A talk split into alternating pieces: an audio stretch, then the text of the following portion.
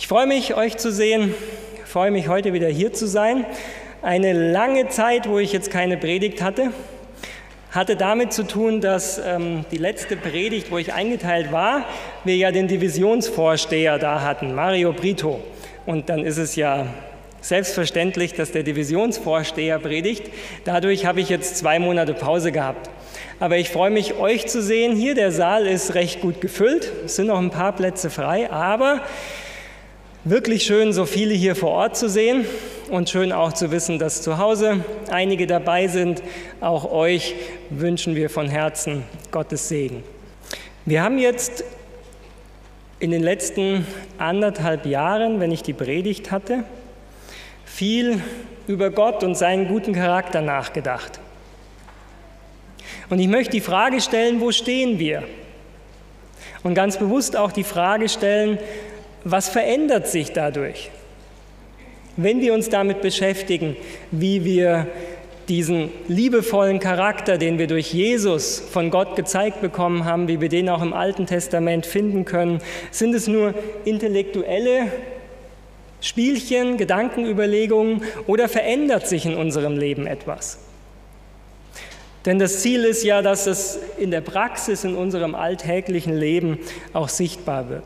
Ich kann mich erinnern, als ich ungefähr 17, 18 war, da war ich in Ludwigsburg im Obergeschoss im Zimmer meines Bruders. Er hatte so ein Fenster, was aufs Gemeindedach rausging und ich saß da so an diesem Fenster und ich habe Gott dann so einen Brandbrief geschrieben.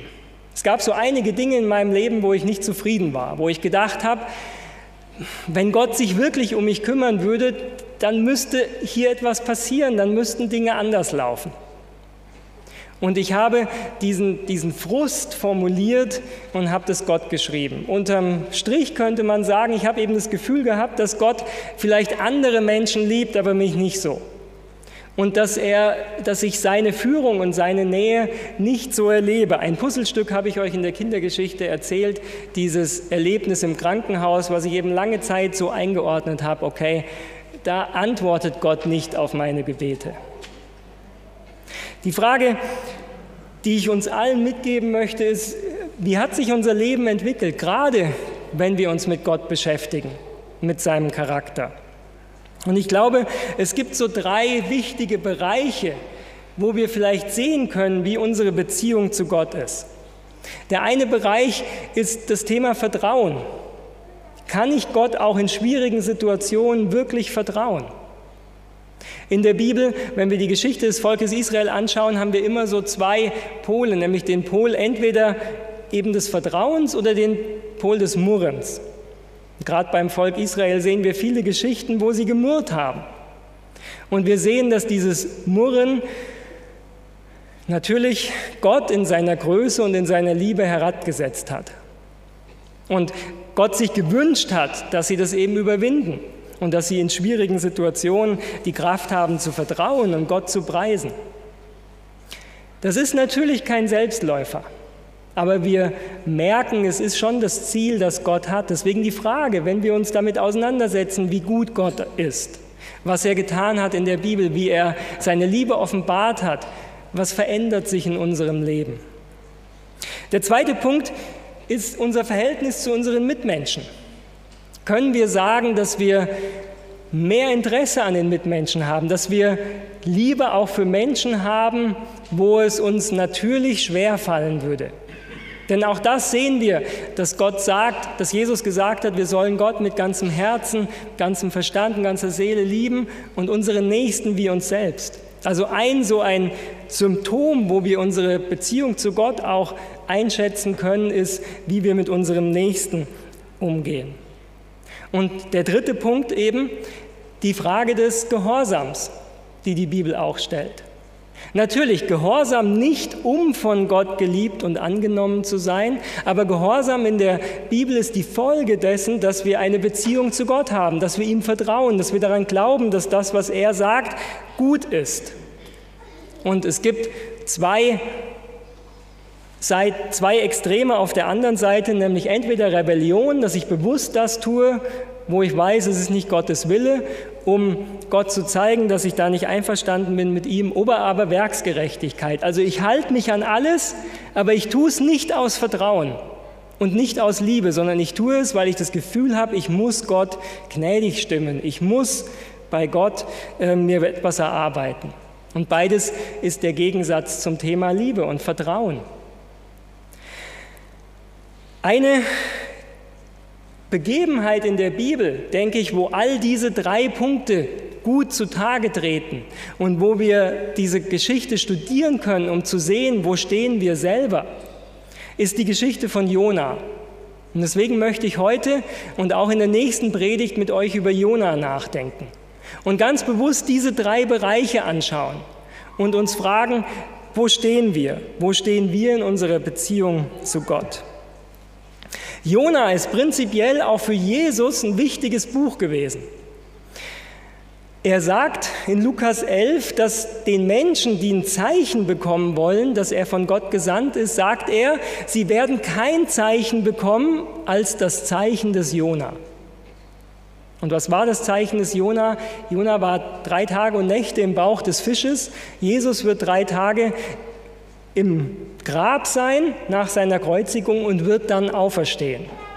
Also er, Jesus verweist hier auf die Geschichte von Jona und sagt, die hat ganz viel mit mir zu tun.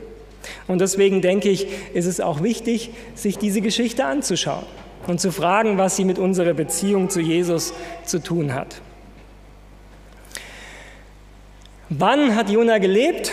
Mir ist bewusst, es ist noch gar nicht so lange her, da gab es eine, eine, Predigt zum Thema Jona, das ist auch gut. Man kann auf Dinge aufbauen und eben ähm, ja, auf das, was man schon gehört hat, weiter bauen. Wir haben auch in meiner Predigt über Hosea kam Jona schon vor. Es war eben der, der den zwischenzeitlichen Wohlstand des Volkes Israel zur Zeit von Jerobeam schon vorhergesagt hatte.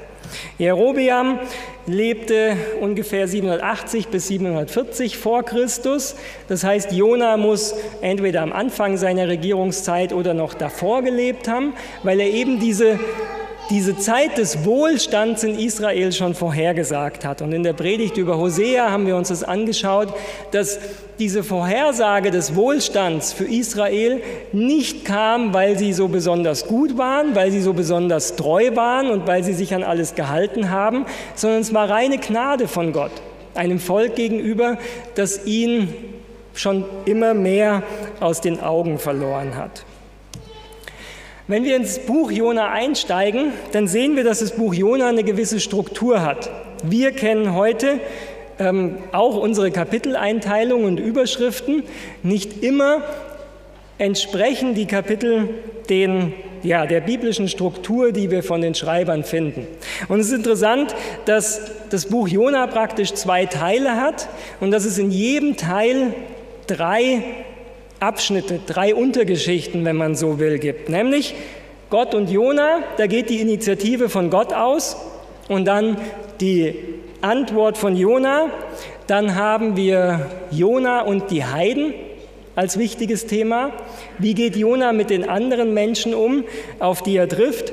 Und Jona und Gott zum Abschluss, wo es wieder um die Beziehung zwischen Jona und Gott geht. Und diese drei Bereiche, Gehorsam, Umgang mit Mitmenschen und Vertrauen in Gott, die können wir hier sehr gut finden, wie sie in beiden Teilen in der gleichen Struktur immer angesprochen werden. Heute möchte ich mit euch den Teil 1 anschauen und Anfang September dann den zweiten Teil. Steigen wir ein mit der Frage, wie war das bei Jona mit dem Thema Gehorsam? Steht da, es geschah das Wort des Herrn zu Jona, dem Sohn Amitais. Mache dich auf und geh in die große Stadt Ninive und predige wieder sie, denn ihre Bosheit ist wider mich gekommen. Jona war ein Prophet. Das heißt, er hatte großes Wissen über Gott. Gott hat sich ihm in besonderer Weise offenbart. Im Vergleich mit den Mitmenschen seiner Zeit war Jona, was das Wissen von Gott anging, voraus. Wir werden es gleich noch sehen. Jona, sein Name bedeutet Taube. Und Auch da Bezug zu Jesus, Taube Symbol für den Heiligen Geist, der bei der Taufe auf Jesus herabkam. Sehr interessant. Jona kannte Gott und seine Aufgabe ist es, den Charakter Gottes zu repräsentieren, Gott darzustellen. Sein Vater Amitai, wir wissen ansonsten wenig über ihn, Amitai kommt von der Wurzel Emmet, was Wahrheit oder Treue heißt.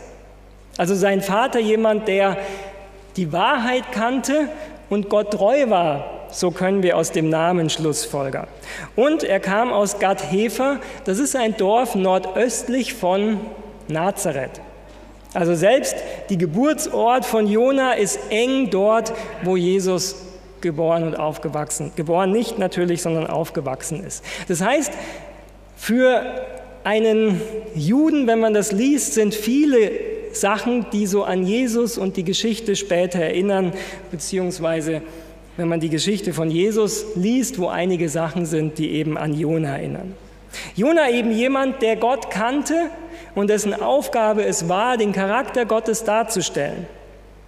Und deswegen bekommt er hier den Auftrag, nach Ninive zu gehen und dort in einer Stadt, wo viel Böses ist, die Menschen auf Gott hinzuweisen. Aber Jona machte sich auf und wollte vor dem Herrn nach Tarsis fliehen und kam hinab nach Jaffo. Und als er ein Schiff fand, das nach Tarsis fahren wollte, gab er Fährgeld und trat hinein, um mit ihnen nach Tarsis zu fahren, weit weg vom Herrn.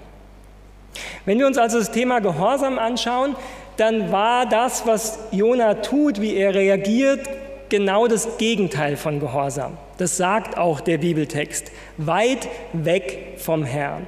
Er flieht vor Gott, er flieht vor dem Auftrag, das möchte er nicht ausführen. Hier seht ihr so ein bisschen, Ninive wäre hier oben, hier wohnt er, er geht also zu Fuß im Prinzip genau in die andere Richtung, steigt dort in ein Boot. Die genaue Strecke, die das Boot gefahren ist, können wir natürlich nicht wissen. Wir wissen auch nicht, wann ihn und wo ihn später der Wal aufgelesen hat.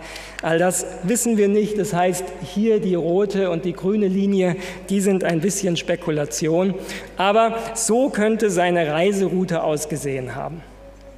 Die Frage natürlich, warum? Was ist die Motivation?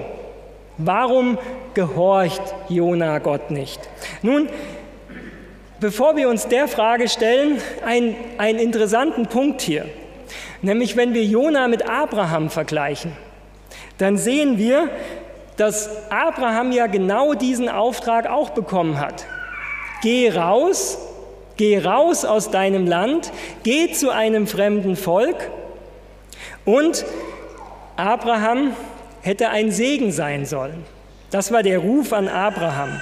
Und wir können hier also einige Parallelen zwischen Jona und Abraham sehen. Auch Jona bekommt den Auftrag, geh raus aus deinem Heimatland, natürlich nur kurzfristig, nicht dauerhaft, geh zu einem feindlichen Volk und sei dort ein Segen, indem du ihnen meinen Willen näher bringst. Jona, das hören wir später, weigert sich aber. Und die Frage ist, warum? Nun, er sagt es ganz deutlich später. Als Ninive dann verschont wird, sagt er, deshalb wollte ich ja nach Tarsis fliehen, denn ich wusste, dass du gnädig und barmherzig, langmütig und von großer Güte bist und lässt dich des Übels gerollen. Das heißt, der Punkt ist nicht etwa, dass Jona sagt, ich habe Angst um mein eigenes Leben. Wenn ich dann nach Ninive gehe, die Niniviter sind wirklich brutal. Gott, ich habe da Angst. Nein, das ist nicht sein Thema. Das würden wir vielleicht denken. Aber sein Thema ist, Gott, du bist gnädig und wenn du mich nach Ninive schickst, ich will, dass Ninive zerstört wird. Die haben uns so viel Böses angetan, die sind echt ein Zankapfel hier in, dem ganzen, in der ganzen Region ich will, dass du endlich mal aufräumst. Und eine Botschaft, wo sie sich am Ende ähm, äh, ähm, bekehren könnten, die will er nicht. Und deswegen geht er nicht. Im Gegensatz zu Abraham also weigert sich Jona, diesen Auftrag auszuführen. Es ist praktisch die Umkehrung des Auftrags, was er hier macht. Weil er sagt, nein, die Heiden haben deine Güte und deine Gnade gar nicht verdient. Die machen so viel Böses. Wir als Israeliten, wir tun ja, was gut ist, aber die, die haben die Gnade nicht verdient. Und deswegen gehe ich gar nicht hin und gebe ihnen gar nicht die Chance, dass du ihnen gnädig bist.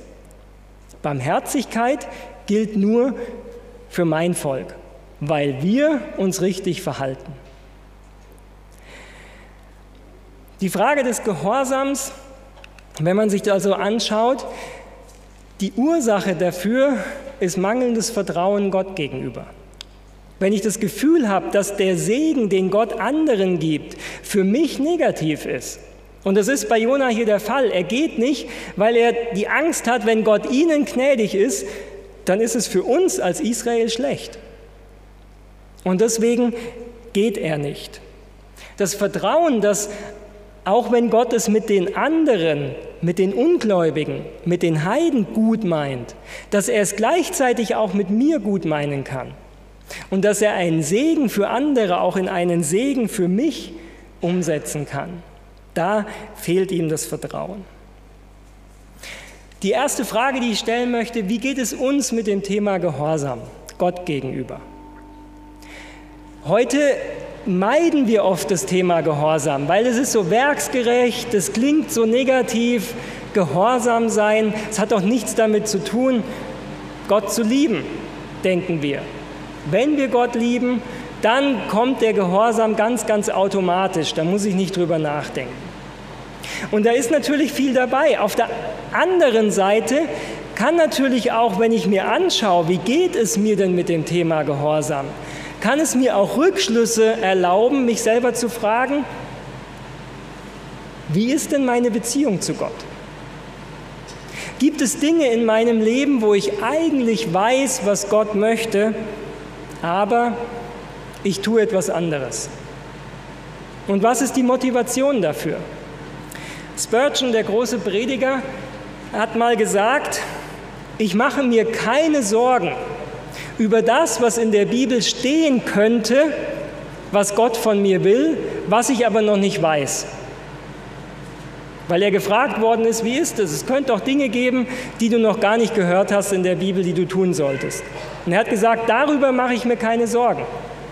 Aber er hat gesagt, ich mache mir darüber Sorgen, wo ich genau weiß, was Gott von mir möchte und wo ich eigentlich etwas anderes möchte. Wo fällt es mir schwer, gehorsam zu sein? Wo weiß ich eigentlich ganz genau, was Gott möchte? Aber es fällt mir schwer, das umzusetzen.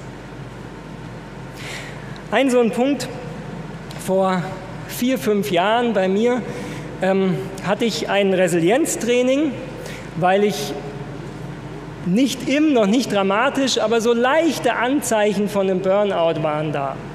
Und ich hatte ein Resilienztraining und man hat verschiedene Dinge gelernt, wo man auf sich achtet und wie man mit sich umgehen soll. Und eine Sache war, wenn man so zu Hause am Schreibtisch sitzt, bei mir sind es dann oft E-Mails oder andere schriftliche Dinge, die zu bearbeiten sind, und man hat eine ganze Agenda, was alles zu tun ist, dann fällt es leicht, zwei, drei Stunden kontinuierlich am PC zu sitzen und die Sachen zu bearbeiten, wenn man so schnell wie möglich fertig werden will. Man hat am Nachmittag noch Termine, man will so viel wie möglich schaffen. Aber natürlich, was sagt der Körper irgendwann? Irgendwann melden sich die Verspannungen und die Schmerzen und so weiter. Warum? Eigentlich sollte man alle 20 Minuten aufstehen, sich ein bisschen bewegen, eine Entspannungsübung machen, fünf Minuten Pause alle 20 Minuten. Das weiß ich, dass es gut ist und dass es richtig ist und dass es später auch einiges an Zeit, die man dann für Gesundheit braucht, auch retten würde. Ich weiß, dass es auch Gott gut finden würde. Aber im Alltag, wenn dann die Liste einfach so lang ist zu tun, dann habe ich das Gefühl, ich habe keine Zeit für Pausen. Ich muss das jetzt durchziehen und das Vertrauen zu Gott zu sagen, Gott, du hast mich berufen, du wirst dafür sorgen, dass ich mit dem, was zu tun ist, auch fertig werde. Das fällt schwer. Und so ist man Tag aus, Tag ein in dieser Mühle viel zu tun und man merkt das Vertrauen darin, abgeben zu können, ganz bewusst Pausen nehmen zu können, wo man sagt, Gott wird sich darum kümmern, dass alles, was wichtig ist, auch getan werden kann. Das ist, denke ich, ziemlich wichtig. Sebastian, ich wünsche dir, dass es dir in der Vereinigung, wo das wahrscheinlich auch manchmal ist, und Sibylle, wo der E-Mail-Postkasten voll ist, dass ihr die Freiheit und dieses Vertrauen habt, diese Pausen euch zu nehmen. Im Vertrauen darauf, dass Gott sich darum kümmert, dass ihr mit der Arbeit, die zu bewältigen ist, vorankommt. Und ich wünsche es uns allen. Das ist nur ein Beispiel, wo ich erzähle, wo die, das Vertrauen in Gott im Alltag, wenn die Last dessen, was zu tun ist, so groß wird, einfach und dann streicht man an der körperlichen Bewegung, man streicht hier und dort und am Ende wundert man sich, warum es zwickt und zwackt. Vertrauen, wie geht es uns, wie geht es dir mit dem Thema Vertrauen? Auch in schwierigen Situationen. Wo sind deine Punkte, wo du merkst, da kämpfe ich, da weiß ich eigentlich, was gut wäre aber es fällt mir schwer, es umzusetzen. Zweiter Teil, Jona und die Heiden. Da ließ der Herr einen großen Wind aufs Meer kommen und es erhob sich ein großes Ungewitter auf dem Meer, dass man meinte, das Schiff würde zerbrechen. Und die Schiffsleute fürchteten sich und schrien, ein jeder zu seinem Gott, und warfen die Ladung, die im Schiff war, ins Meer, dass es leichter würde. Aber Jona war hinunter in das Schiff gestiegen, lag und schlief. Da trat zu ihm der Schiffsherr und sprach zu ihm, was schläfst du? Steh auf, ruf deinen Gott an, vielleicht wird dieser Gott an uns gedenken, dass wir nicht verderben. Damals war der Glaube, dass Götter ab und zu zornig werden und besänftigt werden müssen. Götter werden ab und zu zornig, weil irgendwas passiert, was sie nicht wollen, genauso wie bei uns. Und deswegen muss man diese Götter durch Opfer besänftigen und muss ihnen sagen, hey, kümmere dich mal um mich. Und deswegen kämpfen auch die Seeleute hier so gegen dieses Unwetter, dass sie zu ihren Göttern beten und dass sie sie anrufen und sagen, hilf uns. Jona schläft. Die positive Nachricht ist, dass Jona dieses Gottesbild nicht hat. Er hat nicht das Gottesbild, dass er Gott besänftigen muss. Deswegen hat er alle Ruhe, nach unten zu gehen. Was haben wir gehört? Du bist gnädig und barmherzig, hat er gesagt. Und Jona lebt in dieser Gnade und Barmherzigkeit vor Gott. Er kommt gar nicht auf die Idee, dass er selber jetzt auch beten müsste, weil er weiß, okay, Gott kümmert sich um mich, er ist gnädig ich bin nicht da, wo ich sein soll, aber alles ist gut.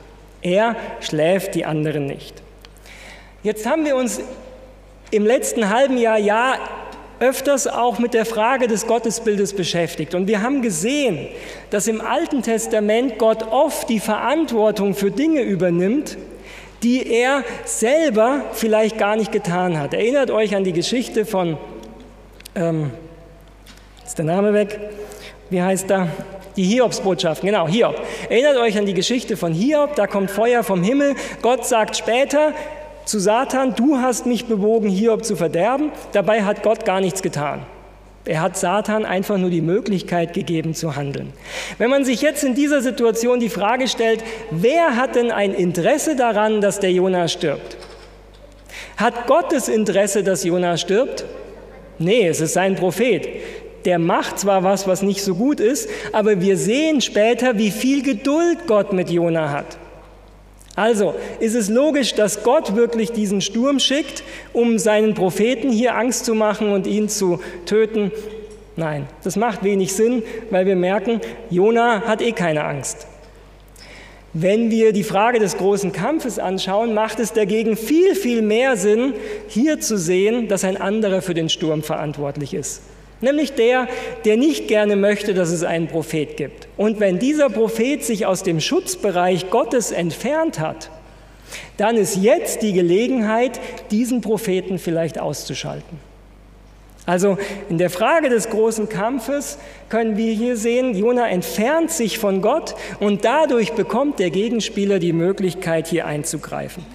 Ähm, Kleiner Spoiler, ich glaube in der Predigt in zwei Wochen wird nochmal ein Unwetter vorkommen mit einer ähnlichen Frage. Ihr dürft schon gespannt sein. Und einer sprach zum anderen, kommt, wir wollen losen, dass wir erfahren, um wessen Willen es uns so übel geht.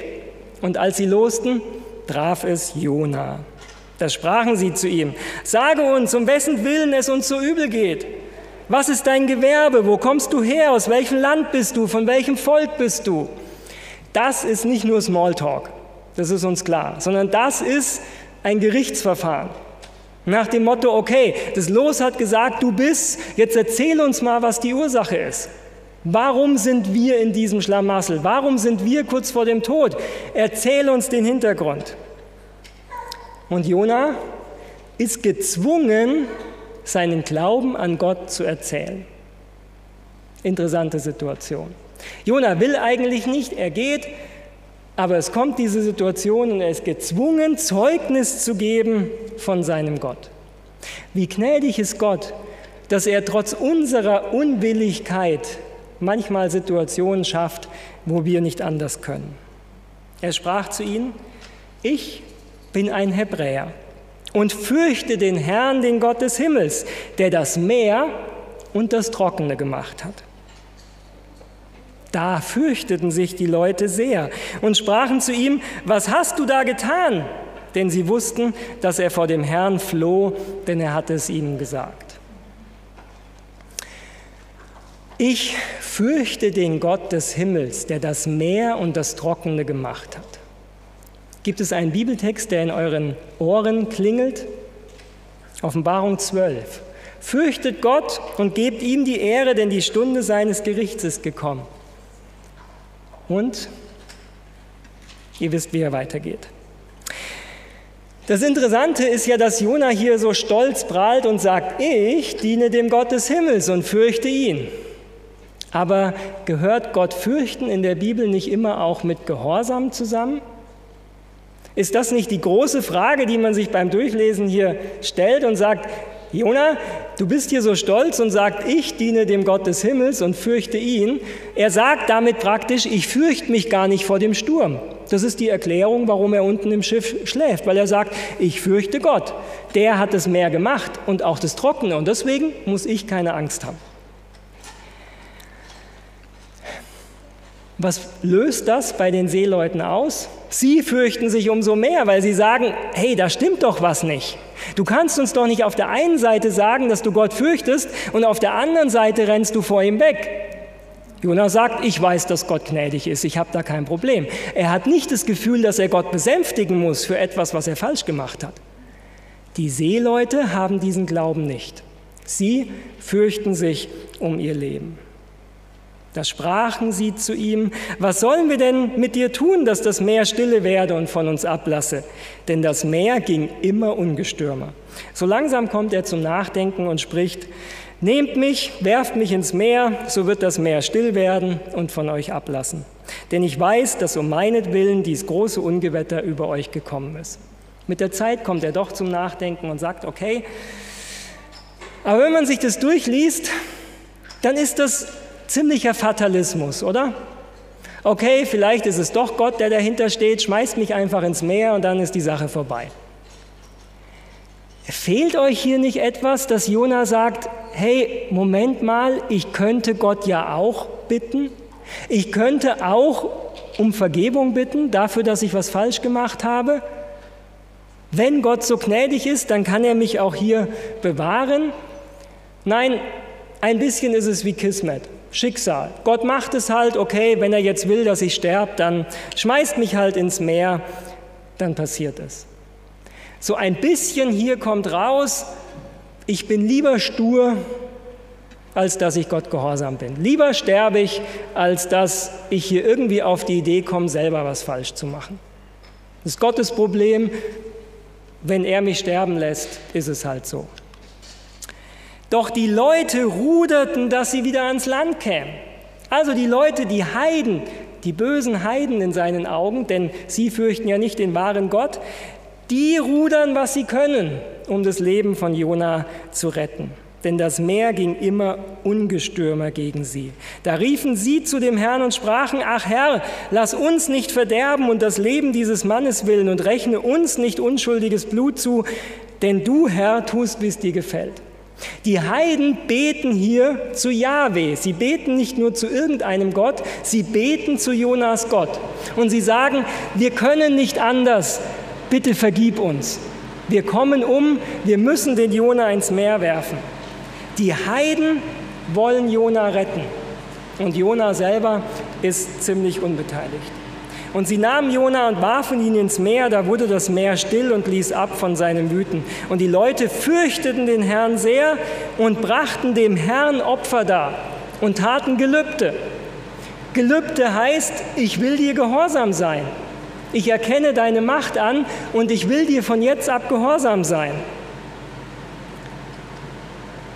Jona und die Heiden, wenn wir die Geschichte hier anschauen, dann merken wir, wie der Schreiber dieser Geschichte uns Heiden zeigt, die viel, viel besser handeln als der Prophet Gottes. Aber der Herr, und damit kommen wir zum dritten Teil, nämlich zu dem Thema wieder Gott und Jona. Der Herr ließ einen großen Fisch kommen, Jona zu verschlingen. Und Jona war im Leibe des Fisches drei Tage und drei Nächte. Das Zeichen des Jona, die Auferstehung, das was Jesus später sagt, nach drei Tagen. Kleiner Einschub, das Buch Jona ernst nehmen. Es gibt viele Leute, sagen, die, das kann ich nicht glauben. Ich kann nicht glauben, dass da ein Mensch wirklich drei Tage in einem Fisch überlebt und dann ausgespuckt wird. Die Frage ist, ist es nicht ein viel größeres Wunder, dass der Sohn Gottes auf die Welt kommt, dass er für unsere Sünden am Kreuz stirbt und dass er nach drei Tagen auferweckt wird und im Himmel als unser hoher Priester Fürsprecher tut? Wenn ich die kleine Geschichte von Jona und dem Wal anzweifle, dann muss ich das, was Jesus sagt, nämlich das große Wunder von Jesus und seiner Erlösung für uns am Kreuz, dann muss ich zwangsläufig diese Geschichte auch in Frage stellen. Und Jona betete zu dem Herrn, seinem Gott, im Leibe des Fisches und sprach, ich rief zu dem Herrn in meiner Angst und er antwortete mir. Ich schrie aus dem Rachen des Todes und du hörtest meine Stimme. Du warfst mich in die Tiefe, mitten ins Meer, dass die Fluten mich umgaben.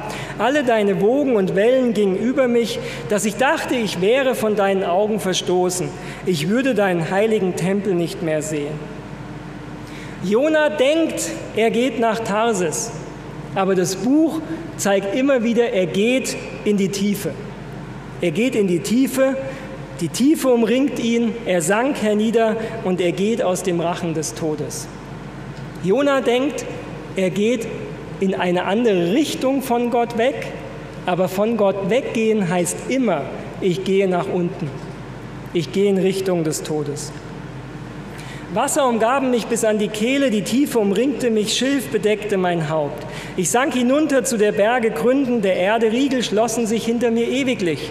Aber du hast mein Leben aus dem Verderben geführt, Herr mein Gott. Als meine Seele in mir verzagte, gedachte ich an den Herrn und mein Gebet kam zu dir in deinem heiligen Tempel. Wichtig zu sehen hier, Jona dankt Gott im Fisch. Manchmal haben wir so das Bild, dass Gott, dass Jona im Fisch noch um Rettung betet und sagt, Gott, bitte rette mich. Aber der Jona erlebt den Fisch schon als Rettung. Schon im Bauch des Fisches dankt er für die Rettung. Von der Rettung aus der Gefahr des Ertrinkens. Und dann sagt er noch etwas Interessantes, die sich halten an das Nichtige. Was meint er hier? Die Götzendiener, die anderen, die, sich, die, die an Dinge glauben, die gar keine Götter sind. Die verlassen ihre Gnade. Ich aber will mit Dank die Opfer bringen. Meine Gelübde will ich erfüllen. Hilfe ist bei dem Herrn. Und der Herr sprach zu dem Fisch und der spie Jona an Land. Wenn wir es hier anschauen, dann merken wir in diesem Gebet immer noch dieses Herabschauen auf die Heiden. Und das steht eigentlich im völligen Gegensatz zu dem, was wir lesen im Bibeltext. Während die Heiden um ihr Leben kämpfen, schläft Jona. Sie rufen ihre Götter an. Er flieht vor Gott. Sie sind in Jonas Augen unrein. Deswegen will er mit ihnen gar nicht groß Gemeinschaft haben. Wir kennen es später im, ähm, im Neuen Testament, welche Probleme das macht. Er ist stolz auf seine Religion, auf seine Wahrheit, auf sein Wissen, was er hat. Das kommt immer wieder rüber. Jona ist etwas Besseres. Die anderen da, die Heiden, interessieren ihn eigentlich gar nicht, denn die kümmern sich eh nur um das Wichtige. Interessant, folgendes, Gott am Anfang sagt zu Jona, steh auf und geh nach Ninive. Steh auf, hebräisch, kum kara. Klingt schon sehr bastialisch, kum kara. Als Jona im Schiff schläft, kommt der Schiffskapitän und was sagt er zu ihm? Kum kara, steh auf. Also der heidnische Schiffskapitän, und das ist vom Schreiber hier so die Botschaft, sagt genau das Gleiche, was Gott zu ihm gesagt hat. Der Heide, auf den er zu, zu herniederblickt, sagt zu ihm genau das Gleiche, was Gott zu ihm gesagt hat, nämlich steh auf, werd aktiv, mach was. Während die Seeleute versuchen, sein Leben zu retten, schaut er auf sie herab und sagt, ach, ihr seid ja eh alles nur Götzendiener, ich weiß viel mehr als ihr. Und während er mit dem Munde bekennt, dass er zu Gott gehört, aber eigentlich vor Gott auf der Flucht ist, fürchten die heidnischen Seeleute Jahwe und bringen ihm Opfer und sagen ihm, dass sie ihm gehorsam sein wollen. Die heidnischen Seeleute in dieser Geschichte scheinen viel weniger Wissen über den wahren Gott zu haben, aber sie sind bereit, dem wenigen Wissen, das sie haben, zu folgen. Und deswegen merken wir, womit ist Gott wohl zufriedener? Womit ist Gott zufriedener? Mit Menschen, die dem wenigen Wissen der Wahrheit, was sie haben, folgen oder die, die viel Wahrheit haben, aber nur mit dem Mund bekennen und nicht bereit sind, die Baustellen ihres Lebens anzugehen. Gleiche, den gleichen Gedanken tut Paulus später in Römer 2. Ich werde den Gedanken jetzt der Zeit halber nicht lesen, aber ich ermutige euch, das einmal durchzulesen, was Paulus in Römer 2 über die Heiden sagt, wo genau das gleiche Problem ist, dass die Juden auf die Heiden herunterschauen und sagen, naja, wir, wir haben aber das Wissen von Gott. Und Paulus sagt, nein, nein, es gibt viele unchristliche Christen und viele christliche Nichtchristen. Es gibt viele Menschen, müssen wir ehrlich sagen, die Gott nicht kennen, die vielleicht von ihm noch nichts gehört haben aber die seinem Herzen viel näher sind als die, die vorgeben, ihn zu kennen. Und trotz des Ungehorsams von Jona, der den Auftrag hat, zu gehen und ein Segen zu sein, segnet Gott die Heiden und ist so gnädig, dass er dieses, diesen Ungehorsam von Jona segnen kann für die Heiden, dass sie ein größeres Wissen von der Größe und Gnade Gottes bekommen. Und wir sehen dadurch, Gott will die Juden retten, aber er will auch die Heiden retten. Es ist keine Erwählung zum eigenen Heil der Juden. Was wir aus dieser Geschichte noch sehen, Tarsis ohne Gott ist viel gefährlicher für Jona als Ninive mit Gott. In Ninive wäre es für Jona lang nicht so gefährlich gewesen wie diese Reise nach Tarsis. Wer von Gott flieht, sagt uns diese Geschichte, kommt in unsichere Umstände. Gott ist in dieser Geschichte der, der handelt. Er beauftragt Jona, er lässt zu, dass der Sturm kommt, er bringt den Wal zu Jonas Rettung, er beauftragt den Wal, Jona auszuspucken, er beauftragt Jona erneut, Nächstes Mal beschäftigen wir uns dann mit der Geschichte. Er lässt die Staude wachsen, er lässt den, den Wurm kommen. Gott ist der, der handelt und der zum Guten handelt. Und wenn wir, ich hätte Lust darüber mit euch allein über dieses Bild eine Viertelstunde zu predigen, weil da so viel Cooles drin steckt. Aber ich lade euch eines persönlich euch nochmal anzuschauen, zu studieren. Jona sucht sich ein Schiff, Gott lässt einen Fisch kommen. Jona zahlt Fairgeld für, diesen, für dieses Schiff. Der Fisch ist kostenlos. Das wird jetzt sprachlich schwierig. Ähm, Jona schläft, Gott holt ihn ins Leben zurück. Jona geht freiwillig ins Meer, Gott rettet ihn. Die Wahl von Jona bringt ihm den Tod. Gott bringt das Gericht, aber er bringt auch die Rettung. Er ist es, der Jona rettet. Jona fährt vom Land ins Meer. Gott bringt Jona vom Meer zurück aufs Land, aufs sichere. Jona macht das, was er möchte, was in seinen Augen gut ist, und es bringt ihm den Tod. Und Gottes Weg ist unbequem, aber er führt zur Rettung, er führt ans Land, er führt in Sicherheit. Wenn wir uns das Gebet noch anschauen, Jona betet zu Gott in seinem Tempel. Er weiß, wo Gott ist. Nicht in so Götzenstatuen auf der Welt, sondern im Himmel in seinem Tempel. Und er dankt für die Rettung. Er sagt, der Herr alleine kann retten. Aber was wir in diesem Gebet, was uns fehlt, ist, es gibt kein Bekenntnis. Er hätte ja sagen können, ich habe was falsch gemacht. In diesem Gebet kommt es nicht vor. Er dankt Gott, es kommen die Beschreibungen seiner Gefühle. Ich fühlte mich ängstlich, ich fühlte mich verstoßen, ich war in Not. Gott hat ihn gerettet, dafür dankt er ihm, aber er schaut weiterhin auf die Heiden herab. Er sagt, wer sein Heil bei dem Nichtigen sucht, bei den anderen Göttern, die können ja nicht helfen. Ich aber, ich will.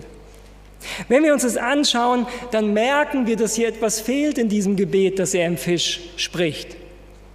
Nämlich Selbsterkenntnis, Selbstreflexion. Warum bin ich hier? Warum bin ich in die Tiefe gefahren? Keine Reue. Und diese fehlende Reue, die Jona hier zeigt, bereitet den zweiten Teil der Geschichte vor. Was hat es mit uns zu tun? Ich glaube, schmerzhafter kann dieser Vergleich, den Gott uns hier vorlegt, nicht sein. Und die Frage ist, ob wir bereit sind, diese Geschichte auf uns persönlich zu übertragen. Wo stehen wir? Wie viel Wissen haben wir von Gott? Und wie gehen wir mit diesem Wissen um? Führt dieses Wissen über Gottes guten Charakter dafür, dass wir liebevoller werden, dass wir gnädiger mit anderen Menschen werden? Oder führt dieses Wissen, das wir von Gott haben, zu Stolz und Überheblichkeit? Und der Spiegel, den Gott hier durch Jona uns zeigt, ist sehr schmerzhaft. Denn der Jona, würden wir heute sagen, ist vielleicht ein Vollpfosten. Der scheint überhaupt nicht zu realisieren, was ist. Der lebt hier in seiner eigenen Welt. Dem Jona geht es nur um sein persönliches Wohlergehen und das Wohlergehen seines Volkes. Aber Jona merkt gar nicht, was Gott möchte. Er merkt gar nicht, welchen Plan Gott hat. Er merkt gar nicht, wie Gott anderen helfen möchte. Es gibt bei Jona keine Reflexion, keine Bitte um Vergebung, keine Reue, keine, kein Bedürfnis einer Charakterveränderung, die er merkt. Sondern es geht ihm nur darum, dass Gott ihm rettet aus seinen Schwierigkeiten. Ich lade euch ein, dass wir mit diesem Gott reden. Ich lade euch ein, aufzustehen, dass wir mit diesem Gott reden. Und dass wir ihn bitten, dass das nicht nur eine Geschichte ist, sondern dass er uns hilft, vor ihm zu stehen. Und diese Gnade und Liebe von Gott nicht nur äußerliche Worte sind. Herr Jesus, das ist schmerzhaft. Und wenn wir diese Geschichte sehen, dann ist unsere Reaktion zu sagen, nee, nee, nee, nee, nee, mit dem Jona habe ich nichts zu tun. Ich bin anders. Aber Herr, du hast uns auch viel Wissen über dich gegeben. Wir haben dein Wort, wir können die Bibel studieren und wir merken heute, dass wir in manchem viel mehr deinen Charakter kennen. Herr Jesus, weil du auf dieser Erde warst, weil du gelebt hast und weil du gesagt hast, wer mich sieht, der sieht den Vater. Wir können heute so viel mehr deine Liebe und deine Barmherzigkeit sehen. Wir können so viel mehr sehen, dass es dir nicht auf unseren Gehorsam ankommt, um uns lieben zu können. Du liebst uns von Kindheit an. Du hast uns errettet, du hast uns getragen, du hast uns geführt. Du erlöst uns, Herr. Und du lädst uns ein, dass wir dir vertrauen. Herr, aber du weißt, wie oft dieses theoretische Wissen von dir einfach stecken bleibt. Wenn wir ehrlich sind, dann gibt es Bereiche, wo wir vor dir nur sagen können, wir sind wie Jona. Wir schauen auf andere herab. Wir bilden uns auf unser Wissen von dir was ein und trotzdem gibt es Dinge, wo wir eigentlich wissen, was gut ist, aber wo uns das Vertrauen fehlt, es auch in die Praxis umzusetzen. Herr, wir möchten dich bitten, verändere uns. Hilf, dass dieses Nachdenken über dich, hilf, dass dein Wort nicht nur dazu da ist, dass wir dadurch schöne intellektuelle Übungen haben, dass wir theoretisch Wissen ansammeln, denn Herr, theoretisches Wissen hilft uns nicht in der Praxis. Wir wissen so vieles, aber wir kommen so kurz. Und Herr, so oft sind uns die Mitmenschen, denen wir begegnen, so egal. Wir sind froh, dass wir mehr wissen als sie. Und oft genug denken wir, dass wir höher stehen und dass du uns mehr lieb hast, weil wir dieses Wissen von dir haben. Vater, du bist so viel größer. Du liebst jeden Menschen, ganz egal, wo er aufwächst, ganz egal, welches Wissen er hat. Du möchtest jedem Menschen helfen. Und oftmals teilen wir diese Liebe gar nicht, sondern wir sind am meisten an unserem Wohlergehen interessiert. Und wenn wir deinen Segen spüren, dann sind wir auch bereit, hier und da mal was für dich zu tun. Aber Herr, dass wir wirklich sagen können, dass wir dich von ganzem Herzen, von ganzer Seele und von ganzem Gemüt lieben und unsere Nächsten wie uns selbst, das können wir nicht. Bitte, Herr, vergib uns. Bitte hilf uns, dass diese Geschichte von Jona dass wir sie nicht wiederholen, sondern hilf uns, dass wir bereit sind, Fehler zuzugeben, dass wir bereit sind, unsere Sünde vor dir zu bekennen. Denn du hast gesagt, wer bekennt, dem wirst du vergeben und ihn reinigen von aller Ungerechtigkeit. Und wir bitten dich um ein neues Herz. Ein Herz, das deine Liebe teilt. Ein Herz, das dich an die erste Stelle setzt. Und ein Herz, wo wir selber an Bedeutung verlieren und wo wir für unsere Mitmenschen die gleiche Liebe empfinden wie du. Herr, hilf uns, dass dein Wort dazu führt, dass es unser Herz verändert und dass wir nicht nur davon reden, dich zu fürchten und dich zu lieben, sondern Herr, dass unser Leben diese Frucht bringt zu deiner Ehre, Herr. Hab Dank dafür. Amen.